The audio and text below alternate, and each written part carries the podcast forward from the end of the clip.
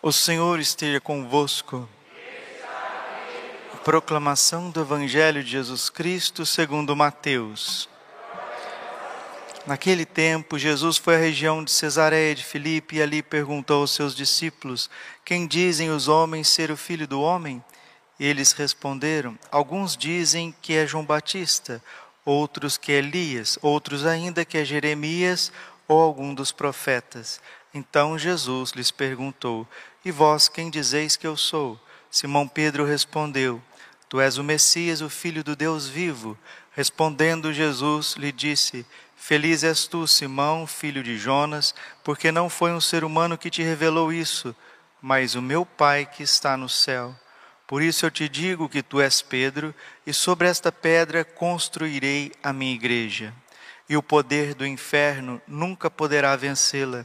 Eu te darei as chaves do reino dos céus. Tudo o que ligares na terra será ligado nos céus. Tudo o que tu desligares na terra será desligado nos céus. Palavra da salvação. Ave Maria, cheia de graça, o Senhor é convosco. Bendita sois vós entre as mulheres, bendito o fruto do vosso ventre, Jesus. Santa Maria, Mãe de Deus, rogai por nós, pecadores, agora e na hora de nossa morte.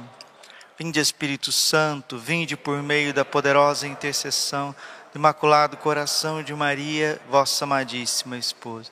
Podemos sentar um instantezinho. Jesus, manso e humilde de coração.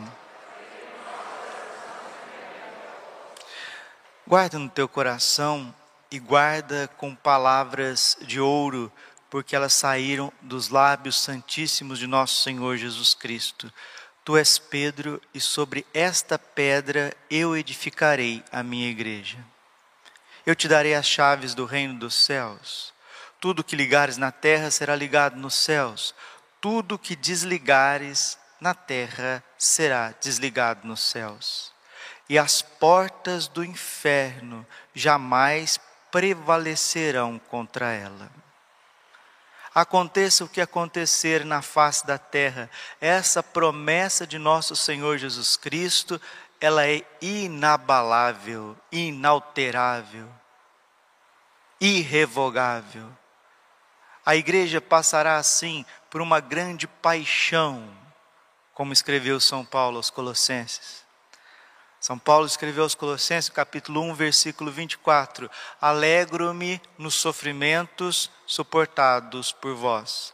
Completo na minha carne aquilo que falta a paixão do meu Senhor pelo seu corpo, que é a igreja. A igreja vai passar sim, e já está passando por uma grande paixão no parágrafo 675 do Catecismo da Igreja Católica, diz que antes da vinda de Jesus, a igreja deve passar por uma grande tribulação que vai abalar a fé de muitos. E o catecismo é muito claro, ele diz que esta tribulação enorme é a apostasia. Apostasia, quem não sabe o termo apostasia, é o abandono da fé, é a negação da fé dos apóstolos. Esta fé que não é, é, fruto da carne, que não é fruto da fortaleza de nenhum ser humano, mas essa fé que vem do alto. Feliz és tu, Simão, porque não foi a carne e nem o sangue que te revelou isso, mas o meu Pai que está nos céus.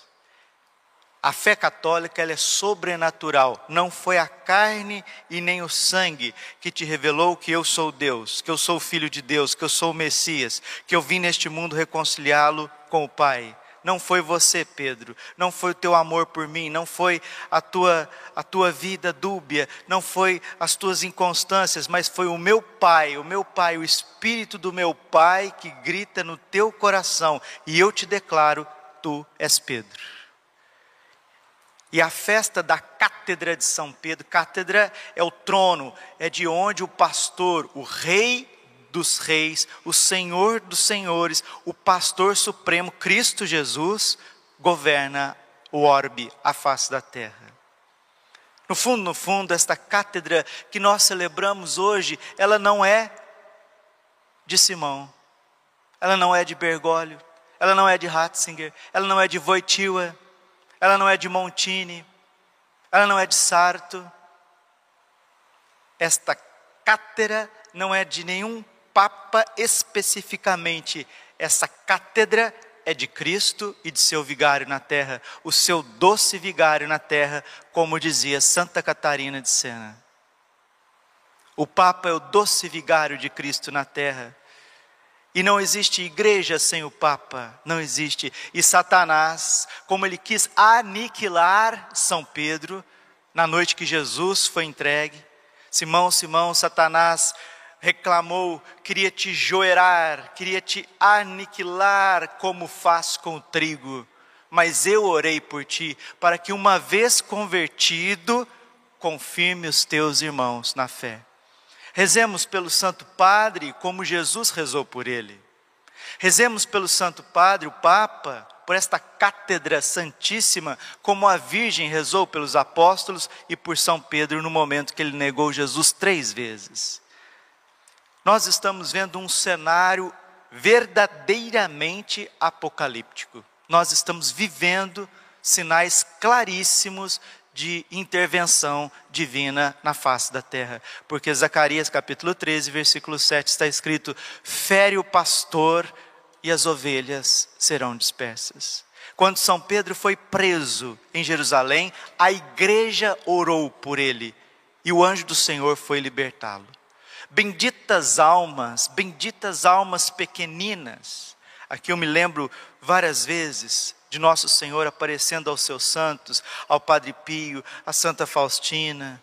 Nosso Senhor aparecendo a tantas almas santas e dizendo: se não fosse os santos anjos e as almas pequeninas, as almas escondidas, as almas apaixonadas, o braço da minha justiça teria caído sobre os apóstolos, teria caído sobre os pastores, sobre, sobre aqueles que estão à frente da igreja do Senhor. Quanta gente que sofre pelos sacerdotes, quanta gente escondida, sofrendo, rezando pelos sacerdotes, benditas almas escondidas, nosso Senhor chama de almas apaixonadas essas almas apaixonadas, essas almas que amam verdadeiramente a Deus no escondimento das suas casas, no escondimento de um Carmelo, de um mosteiro, senhoras, jovens, até crianças, até crianças. Conheço uma família que tem uma menininha pequenininha, deve ter uns oito anos. Padre, esta aqui é a que reza pelo Senhor. É por isso que eu estou aqui, é por isso que eu estou aqui, é por isso que eu estou fazendo essa homilia, é por isso que eu acordei hoje cedo para celebrar o santo sacrifício do altar, porque nós somos muito falhos, nós somos muito fracos, nós somos muito infiéis, inconstantes e não amamos a Deus com todo o nosso coração, força, alma, entendimento. Romanos 7,19: Vejo o bem que quero, faço o mal que não quero, infeliz que sou. Se eu sou tão infeliz assim de não ser fiel a Deus nas pequenas coisas e às vezes até nas grandes. Tem criancinhas de sete anos, tem senhorinhas de 85 anos, tem irmãs se sacrificando por mim. Benditas almas, rezo por vocês, meus filhinhos, minhas filhinhas. Levanto o cálice indigno, indigno desta sublime vocação também por vocês. Porque eu sei que vocês não rezam somente por mim, rezam também pelo Santo Padre, pela igreja, pela igreja. A oração tem muito poder. São Bernardo diz: são fortes as potências do inferno, mas a oração é mais forte que todos os demônios. E com a oração a gente alcança a misericórdia de Deus, como Moisés, orando diante do Senhor, conseguiu a misericórdia para o povo de Israel. Precisamos de novos Moisés, homens e mulheres que sustentam a fragilidade daqueles que estão à frente do combate. Criticar, falar que o Papa é isso, que o Papa é aquilo, falar uma série de coisas, no fundo, no fundo, isso não vai adiantar absolutamente nada. Rezemos pela cátedra de Pedro, ela que tem a promessa de ser indestrutível Rezemos pelos bispos, rezemos pelos sacerdotes, rezemos pelos diáconos religiosos, religiosas, pelas vocações sacerdotais, rezemos pela perseverança dos seminaristas.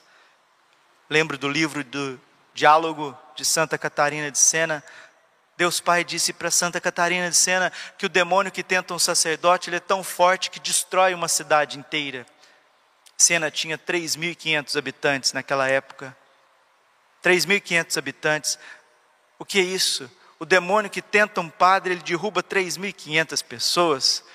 Por isso, São Basílio Magno dizia que quando um homem é ordenado, ele recebe um anjo da guarda, mais um anjo da guarda, né, para velá-lo, para que a sua mente seu coração estejam livres do pior pecado de todos, que é o pecado da soberba, é o pecado contra a fé.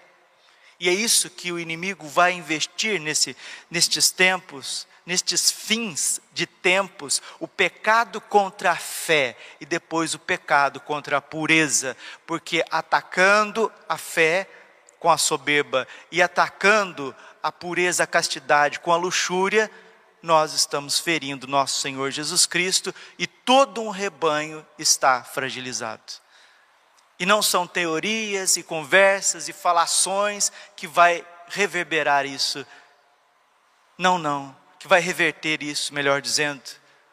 O que vai reverter essa situação são essas almas pequeninas, escondidas, como Francisco, Jacinta e Lúcia. Fé, esperança e caridade. Fé, esperança e caridade. Lúcia simboliza a fé, porque é carmelita que ora. Francisco simboliza a esperança, a esperança de quem confia absolutamente no bom Jesus escondido no véu do sacramento. E Jacinta, a caridade, porque se entrega como vítima pelos pobres pecadores, uma criança de oito aninhos que se entregou por muitos sacerdotes. Meus irmãos, quem tem fé tem que rezar, quem tem esperança tem que confiar. E quem tem amor tem que se sacrificar. São Pedro é o apóstolo da fé. São Tiago foi o primeiro mártir, o apóstolo da esperança. São João, o apóstolo da caridade, o apóstolo do amor, aquele que reclinou no coração de Jesus. A igreja é indestrutível. Nós passaremos sim nós passaremos por uma grande tribulação, por uma grande tempestade, por uma grande anormalidade mas não deixe que a sua fé seja, seja abalada por qualquer coisa que seja. Celebramos a Cátedra de São Pedro, celebramos esse poder que Cristo colocou nessa terra. E não tem demônio, não tem poder global, não tem absolutamente nada que possa destruir a Santa Igreja Católica. Padre, mas Jesus, no auge da sua paixão, pareceu que ele foi destruído, que ele foi derrotado, que ele foi aniquilado no auge da sua paixão. A igreja também terá o auge da sua paixão, porque quem não tiver fé na ressurreição de Cristo, na transformação que o Senhor vai fazer na sua igreja, vai dizer: está tudo acabado. Estão todos negando a fé, estão todos vivendo uma vida erra, errada, errante, longe do Senhor fortaleça, mergulha, mergulha nas sagradas escrituras, mergulha na doutrina, no catecismo, na vida dos santos. Tu és Pedro, sobre esta pedra edificarei a minha igreja, as portas do inferno não prevalecerão contra ela, não prevalecerão contra ela, e se eu acordar amanhã e não ver nada, a igreja foi destruída, os templos foram destruídos, os cristãos estão perseguidos, você pode destruir os templos físicos, você pode matar muitos cristãos pelo martírio, mas enquanto tiver dois ou três católicos na terra, as portas do inferno não prevalecerão contra ela e não vão prevalecer. Banhe a sua alma no preciosíssimo sangue de Cristo, na confissão. Banhe a sua alma no preciosíssimo sangue. Pede perdão, perdão, Senhor, dos meus pecados, sejam eles quais forem, perdão, Senhor. 1 João capítulo 5, versículo 18. Todo aquele que nasceu de Deus não peca, se acautela e o maligno não toca. Eu não quero pecar. Basta, Senhor, como diz São Domingo Sávio, antes morrer do que pecar. Eu quero ficar com uma fé católica, imaculada. Eu quero ter uma esperança de criança de Santa Teresinha do Menino Jesus, onde me abandono nos braços do meu Pai, do meu Senhor, do meu pastor que me conduz, que não me falta coisa alguma. Eu quero a caridade, Senhor, eu quero o sacrifício da minha vocação. Qual que é a sua vocação? Você é pai de família, você é mãe de família, você é jovem, qual que é a tua vocação? Sacrifique-se, sacrifique-se, entregue-se pela tua vocação e não só por você, entregue-se pelo mundo. Até quando nós vamos vir na igreja por causa de interesses, por causa de projetos pessoais? Quando que a gente vai amar a Deus? Quando que a gente vai comungar com amor? Quando que a gente vai ter uma consciência universal de proteger o Papa, de proteger a igreja, de proteger as crianças, os nasceturos? Ai, Padre, isso é maturidade na fé. Francisco Jacinto e Lúcia, crianças maduras na fé. E hoje nós temos senhores e senhoras de idade, adultos, crianças, pessoas assim vivendo uma puerilidade muito grande, vivendo só interesses, paixões, problemas e ninguém vive verdadeiramente aquilo que Nossa Senhora veio pedir nesse mundo, que é oração, reparação e penitência, uma vida entregue. E quem assim o fizer, pode ter certeza, não faltará a paz, não faltará a paz. João capítulo 20, versículo 21. Entrou no cenáculo e soprou sobre eles o Espírito Santo e disse: A paz esteja convosco.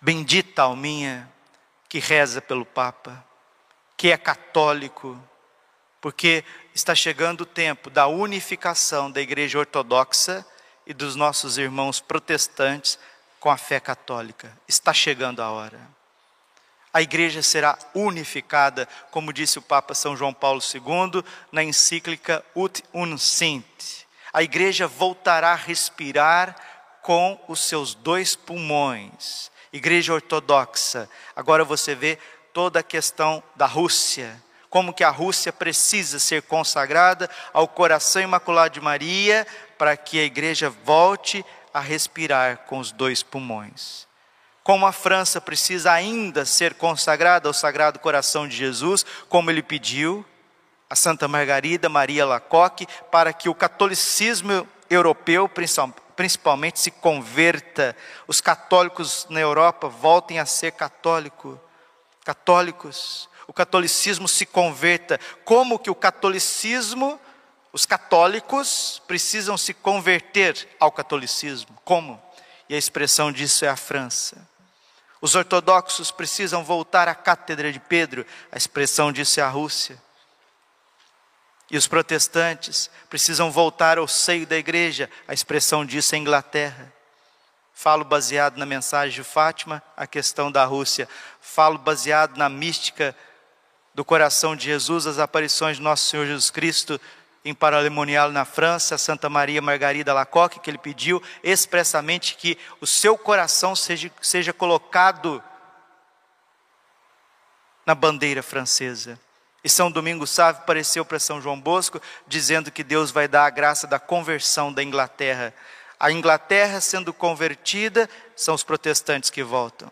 A Rússia sendo convertida e consagrada, são os ortodoxos que voltam.